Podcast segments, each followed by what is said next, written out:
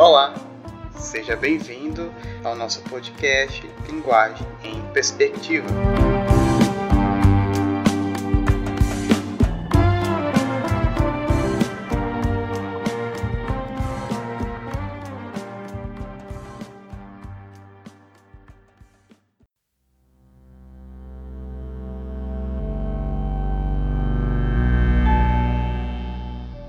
Mais de meio século, os eruditos ocidentais passaram a estudar o mito por uma perspectiva que contrasta sensivelmente com a do século XIX, por exemplo. Ao invés de tratar como seus predecessores o mito na acepção usual do termo, isto é, como fábula, invenção, ficção, eles aceitaram tal qual era compreendido pelas sociedades arcaicas, onde o mito designa, ao contrário, uma história verdadeira, e é demais extremamente preciosa por seu caráter sagrado, exemplar e significativo.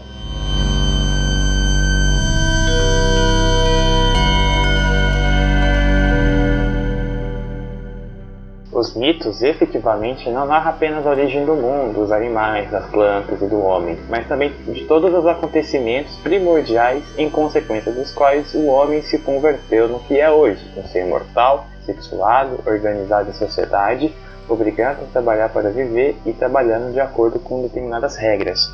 Se o mundo existe, se o homem existe, é porque os entes sobrenaturais desenvolveram uma atitude criadora no princípio.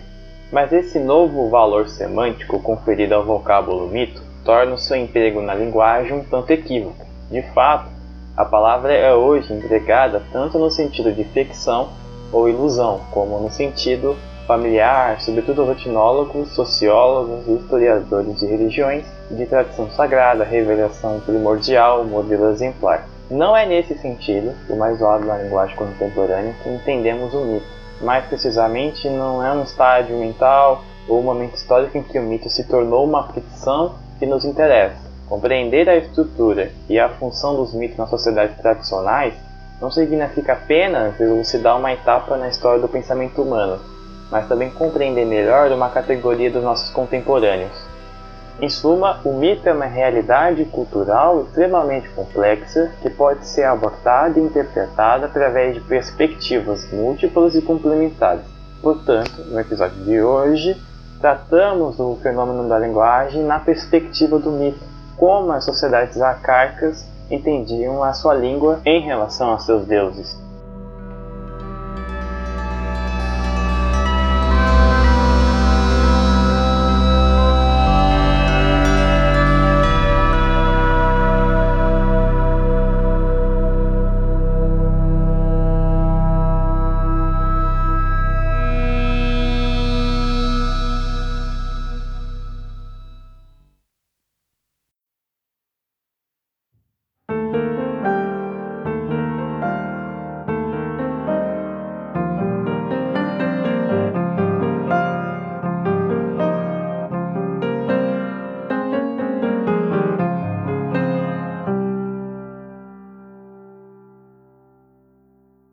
Seja bem-vindo ao primeiro episódio do Linguagem em Perspectiva. E agora a gente vai falar um pouco desse tema sobre o mito e a linguagem. Estou aqui com meu colega Felipe. Olá. É, o nosso convidado é o Cauê. Olá, pessoal. Olá, Cauê. Muito bom ter você aqui para falar para a gente um pouco da perspectiva do mito sobre a linguagem. É, para começar, eu queria saber o que, que é o mito. Vamos conceituar o mito, definir o mito aqui. Então, primeiramente, queria agradecer a oportunidade para a gente discutir a respeito do mito e da linguagem. Pensar o que é o mito é um grande problema, porque, assim, há na história do, do pensamento ocidental um conjunto muito grande, muito diverso de conceituações sobre o mito. É, de de modo que cada período da história ele carrega definições é, hegemônicas sobre esse tema, sobre o mito. Né? Então, assim, você, dependendo em cada período histórico que a gente for observar e se debruçar, a gente vai ver que existe uma certa ideia majoritária sobre o que seria o mito. No que nos remete a uma definição mais próxima, a gente deve lançar um olhar para a chamada modernidade, que mais ou menos ao longo do século XVII remete um mito a um tipo de fábula, ou seja, o que seria o contrário de uma história verdadeira. A questão é que é, esse tipo de leitura não começa simplesmente na modernidade. A gente já tem traços disso na Idade Média, desse tipo de pensamento do mito como inversão, uma ficção, sendo o contrário, portanto, de uma história verdadeira né, subjugando a um nível inferior em relação ao pensamento racional. No mais, penso que o filósofo e o historiador da,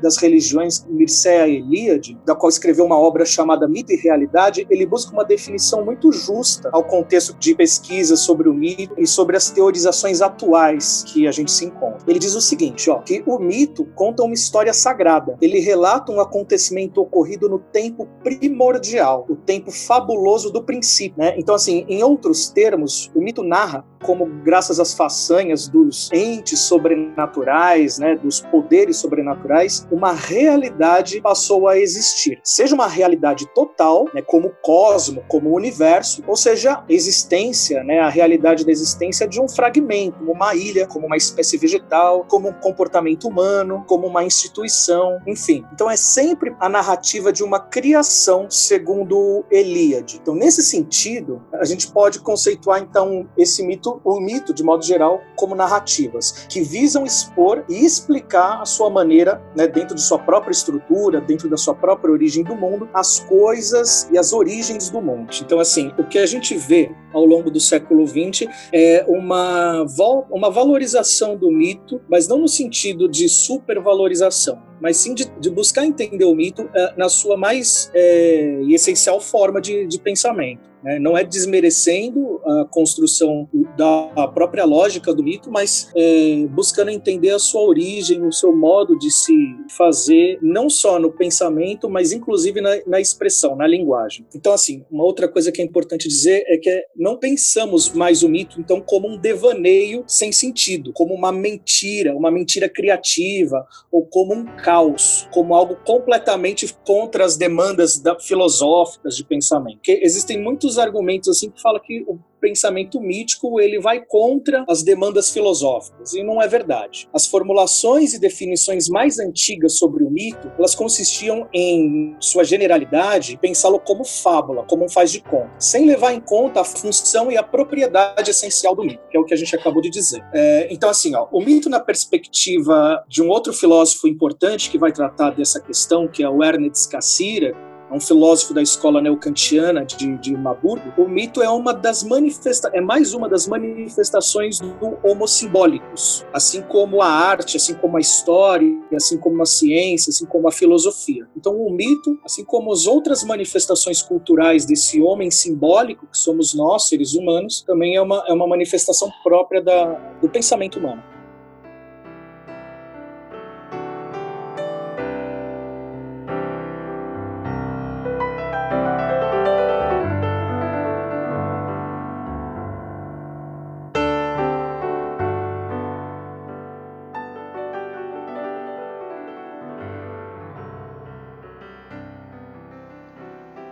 Mas qual é a relação entre mito e linguagem? É, então, é, a relação entre mito e linguagem é uma questão central no que refere ao, aos estudos que o Ernest Cassirer promoveu aí ao longo de sua jornada de pesquisa filosófica. Né? É, então, Cassirer, quando vai debruçar nessa questão, ele ponta algumas limitações próprias das perspectivas lógicas, das perspectivas herméticas, discursivas das ciências, que se aventuraram em traçar definições, né, se aventuraram a traçar articulações relações entre mito e linguagem, porque elas não chegavam a absorver a perspectiva própria do pensamento mítico originário. Então, esse filósofo, o Ernest Cassirer, propõe, assim, outro modo de abarcar a questão, partindo da condição propriamente simbólica e mítica, como eu havia dito, é, pensando como uma forma simbólica do, do homem simbólico que somos nós, seres humanos. Então, diferentemente dessa perspectiva teórico-discursiva da ciência ou de uma filosofia que critica o mito, que não valoriza o mito, o pensamento mítico, em projeção na linguagem se dá de modo indiviso, ou seja, não há uma divisão entre a expressão da palavra e a coisa em si da qual se fala. Ele aponta isso em várias passagens dos seus estudos. Então não há uma separação entre o sujeito que expressa a palavra e os dados externos, porque há uma absorção total desse sujeito diante da experiência mítica, né, de modo a aprisionar esse sujeito e subjugá-lo na poderosa presença do, do mito que se faz. Então o Cassirer ele investiga essa questão e ele infere uma intersecção entre linguagem e mito através de uma constatação do que chamam de deuses momentâneos. Né? O que seriam os deuses momentâneos? Esses deuses eles correspondem às experiências míticas engatilhadas por medo ou por espanto ou por algo inesperado. Né? Então, assim, por exemplo, um trovão, né, um susto de, de alguma tempestade. E a gente está falando de um contexto das origens do pensamento. Então, não seria um Deus momentâneo na contemporaneidade. Então, a fala, a linguagem expressada através de tal situação, seja de um medo, seja de algo inesperado, faz-se como uma entidade mítica. A própria palavra se faz como uma entidade mítica. É, ela não se faz como um, uma representação do Deus, mas como o próprio Deus que se projeta na, na experiência. Tal expressão desses deuses momentâneos se dá de modo autônomo, é, de modo que o Deus momentâneo se projeta para além da subjetividade de quem pronuncia. Então, assim, para esses sujeitos que numa situação tal cria uma expressão e essa expressão torna-se uma espécie de um Deus momentâneo, para essa pessoa esse Deus não é uma criação dela, esse Deus existe em si. Vale dizer também que para o ser humano dominado por esse pensamento mítico, o Deus ou a palavra não são experimentados, não só como criações, mas como invenções. Após essa tensão que esse sujeito, que esse ser humano sofre, após essa tensão criada pela experiência do espanto, permanecem as imagens e as palavras míticas como lugares de sua objetificação, de sua resolução. Então, esse é o momento fundamental para se pensar a origem da palavra e da palavra mítica, né, da relação entre mito e linguagem.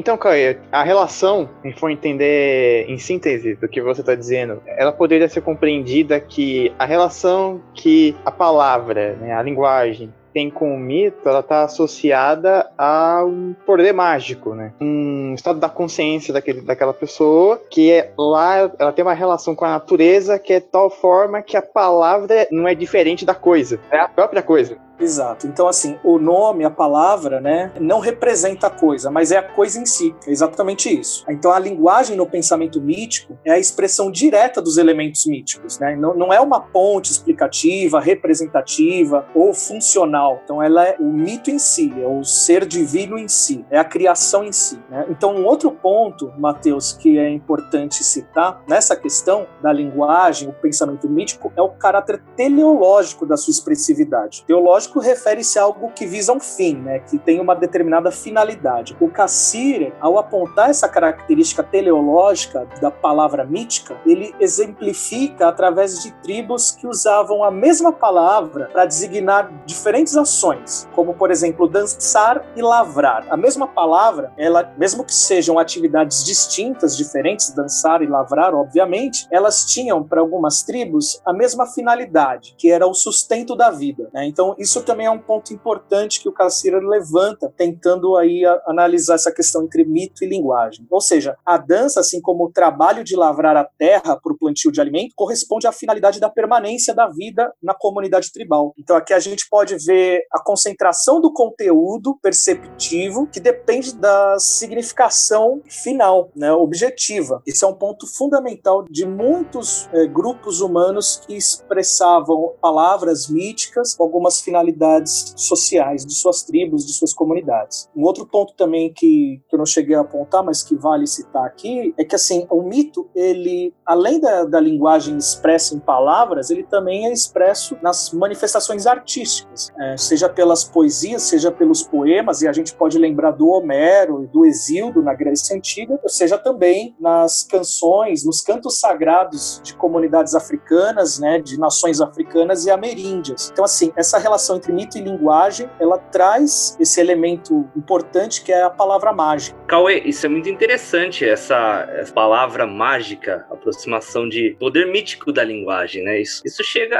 até a gente na, nos mais variados produtos da cultura pop, por exemplo. Histórias, filmes com a palavra mágica para fazer tal feitiço, a palavra mágica para desfazer tal coisa. Hellboy do filme, que atinge a sua verdadeira forma depois depois que ele diz o seu próprio nome, ou seja, é uma palavra que dá poder, né? Essa palavra mágica ela está muito presente no nosso imaginário contemporâneo. Sim, sim, e ela, portanto, seja ela nessa contemporaneidade, seja ela em períodos mais, mais remotos, ela tem justamente esse poder de criação, né? De transformação do mundo ou daqueles que, que a professam, né? daqueles que, que a falam. Então, assim, nas palavras do Cassirer, o importante também trazer sobre essa essa questão especial da palavra mágica, que todas as formações verbais elas aparecem como entidades míticas. Então elas são providas de determinados poderes míticos. Então a gente pode pegar vários tipos de exemplos que inclusive são bem instigantes, como por exemplo ele traz uma tribo ameríndia dos índios Uitotos, que uma passagem desses índios eles dizem o seguinte: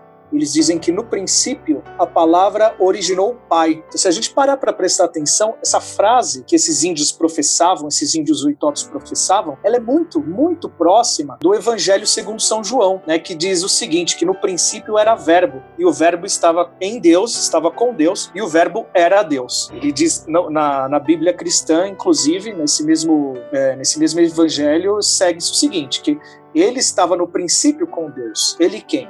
Palavra. Então todas as coisas foram feitas por ele, e sem ele nada do que foi feito se fez. Então isso são alguns exemplos desse caráter divino, mítico da palavra, palavra com P maiúsculo. Além disso, a gente tem outros exemplos bem interessantes, como por exemplo da, da mitologia egípcia, uh, um deus criador chamado Deus Ptah, que era um deus do coração e da língua, que através da sua expressividade ele criava homens, animais, inclusive outros deuses. Então assim, todos esses elementos da palavra mágica desde a antiguidade mais remota, como por exemplo do Egito Antigo, até em filmes, ela se dá de modo intenso.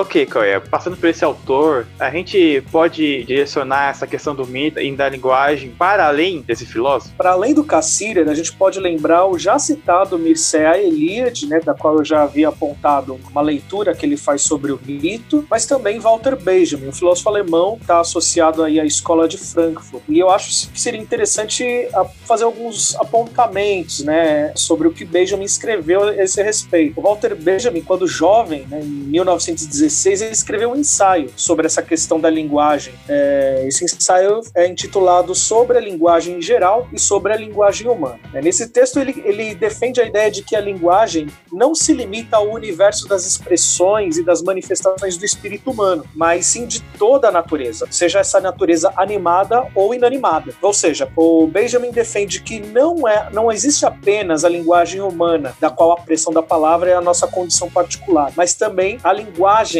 de todos os outros seres da natureza, mesmo que não expressos pela palavra, obviamente, né? mas expressos, por exemplo, através de imagens, de sons, de cheiros, etc. Então, trata-se de uma concepção abrangente, alargada e inerente de todos os seres e dos objetos. Assim como o Cassirer, o Benjamin também aponta esse caráter imediato da linguagem na consciência mítica. Ele aponta que a linguagem não expressa algo, mas ela expressa a si própria. E o que o Cassirer também, em outros termos, vai, vai dizer. É, não há uma mediação na linguagem, ou seja, a linguagem ela expressa a sua imediaticidade. O Benjamin ele aponta ne, é, nessa condição da linguagem a, a magia que ela possui. Né? Então, aí retomando aquela ideia da palavra mágica, então a linguagem ela possui uma magia e essa magia é a sua imediaticidade. Para ele, enquanto jovem, a linguagem possui essa magia inerente, de modo que essa magia se dá através dessa imediaticidade dessa expressividade que é imediata. Não é uma ponte, né, como algumas interpretações da linguística vão desenvolver. Então, ele, no termo do, do Benjamin, ele fala o seguinte, que cada linguagem comunica-se em si mesma. E sendo de origem judaica, né, o Walter Benjamin tem como uma de suas referências a mística, a mística judaica, de modo que a expressão dos objetos da natureza, ao comunicar essa essência espiritual, ela se destina ao ser humano. E o ser humano as nomeia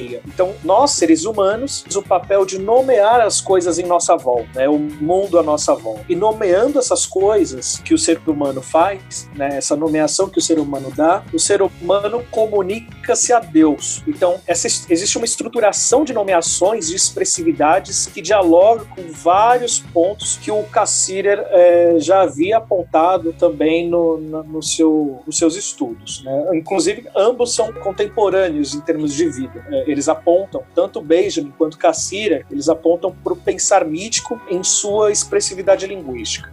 Quero agradecer a presença do Cauê, falar de um assunto que é tão interessante, tão potente. Também quero agradecer a presença do Felipe com suas perguntas. Eu que agradeço.